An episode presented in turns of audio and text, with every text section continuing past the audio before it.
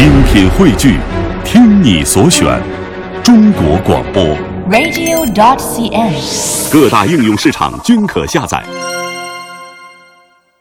来到今天的中国传奇，我们要向您介绍的呢是中国悠久历史的象征和标志，那就是祠堂了。那么，作为一座作为一座呢有着上百年历史，同时见证了贡井民俗文化和盐业发展史的精美祠堂，位于四川省自贡市的陈家祠堂是始建于清光绪年二十六年，是荣县下设贡井分县时管理盐务的县城居住的福祉。那建筑精巧玲珑，雕饰精美，也是四川自贡现存唯一的因岩设驿的物证。同时呢，它也是四川省级文物保护单位，同时也是大古大宫井古岩文化景区的核心景点之一。嗯，那么中国传奇，我们马上就一起到川南民居宗祠建筑典范的自贡陈家祠堂来感受一下祠堂的历史故事。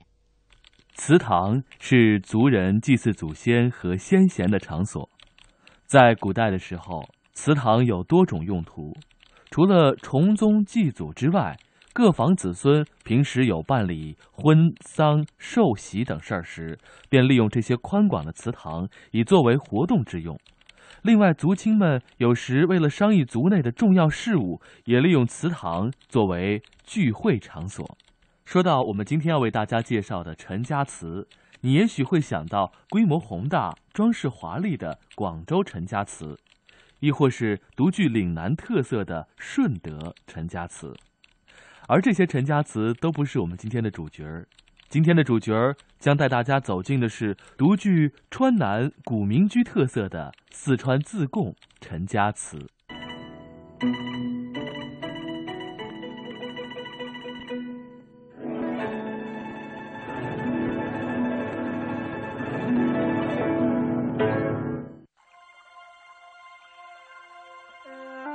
我们今天所说到的陈家祠位于四川省自贡市贡井区。关于今天为什么要带大家走进自贡贡井区的陈家祠，首先我们来向大家介绍一下这座陈家祠的历史。雍正八年的时候啊，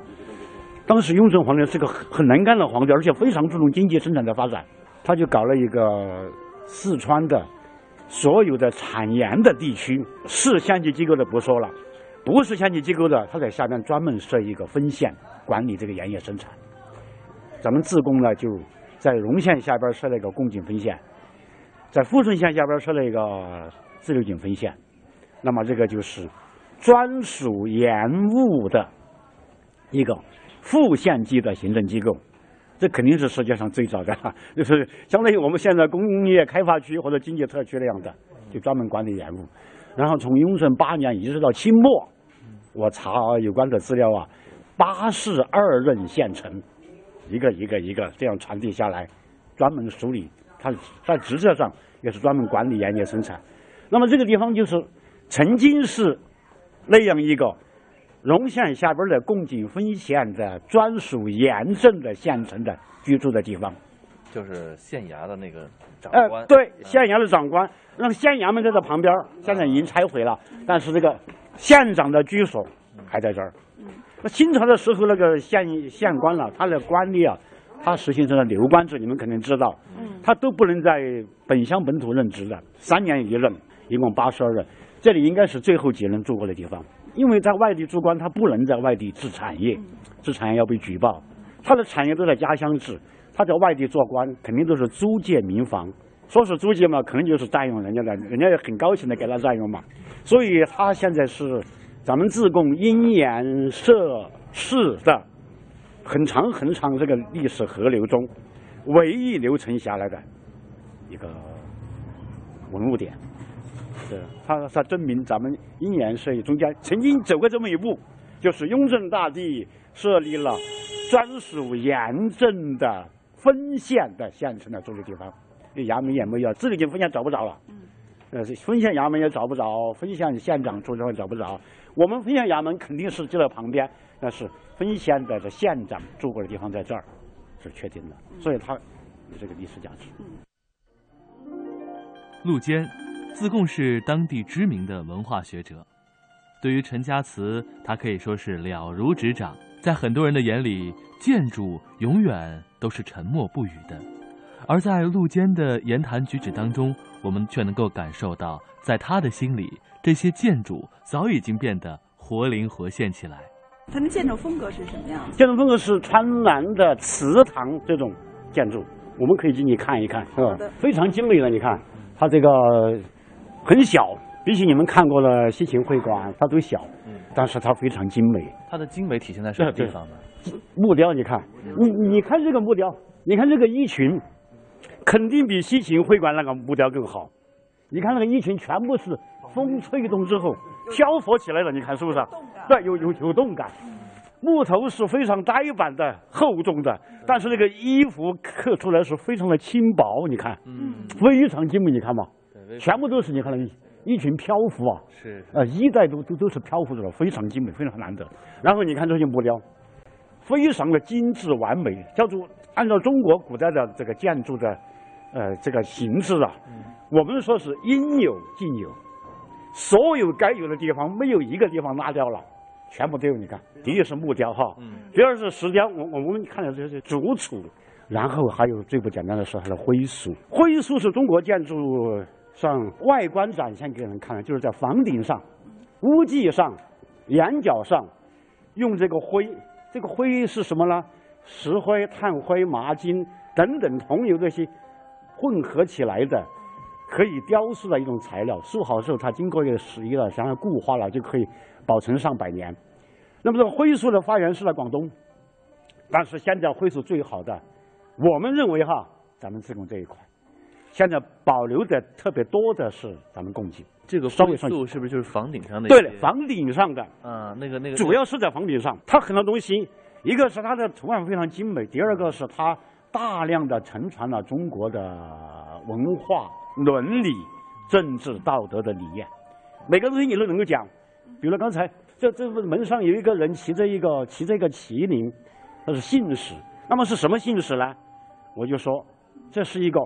保佑这个陈家世世代代生儿子的信使。哦，麒麟送子啊，比如你生下来了，你家里面说是诞了一个麟子，啊，什么叫林子呢？麒麟送来的儿子，这个灰塑也好，木雕也好，还有这个石雕也好，它全都有很多这样的文化在里边的。站在陈家祠的天井下，听着陆坚先生的讲述，仿佛依稀能够感受到这座祠堂曾经的使用者是多么的讲究和奢华。小到一个木雕，大到一幅壁画，这其中都会蕴含很多我们想象不到的玄机。这有个灰塑，很多人觉得说这个灰塑是干什么的？它因为这是个陈家的祠堂，嗯，肯定和陈家有渊源有关系。比如说这个灰塑，中间这个是我们恢复起来的，旁边的楼台亭阁都没有损坏。这两个人呢，上半身损坏了，这次我们把它恢复起来了。那么干嘛竖个这个东西在里边呢？它就是有一点历史故事。陈家古寨当然有许多大人物、许多英雄人物，我们不说了。但是民间传说里边、戏剧故事里边有个故事是源远流长的，就是狸猫换太子，知道吗？哦，知道。对，狸猫换上这个太子怎么样保护下来的？一个叫陈琳的人，知道吗？对，老陈。一个陈琳，老陈琳把这个孩子带回自己家，当着自己孩子养大起来的。我看就这个故事，老陈琳带着太子，这是他们祖先里边大忠大义的一个故事。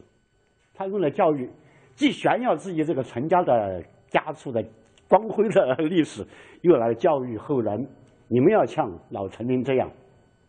忠君事国、大忠大义、礼貌换太子的故事。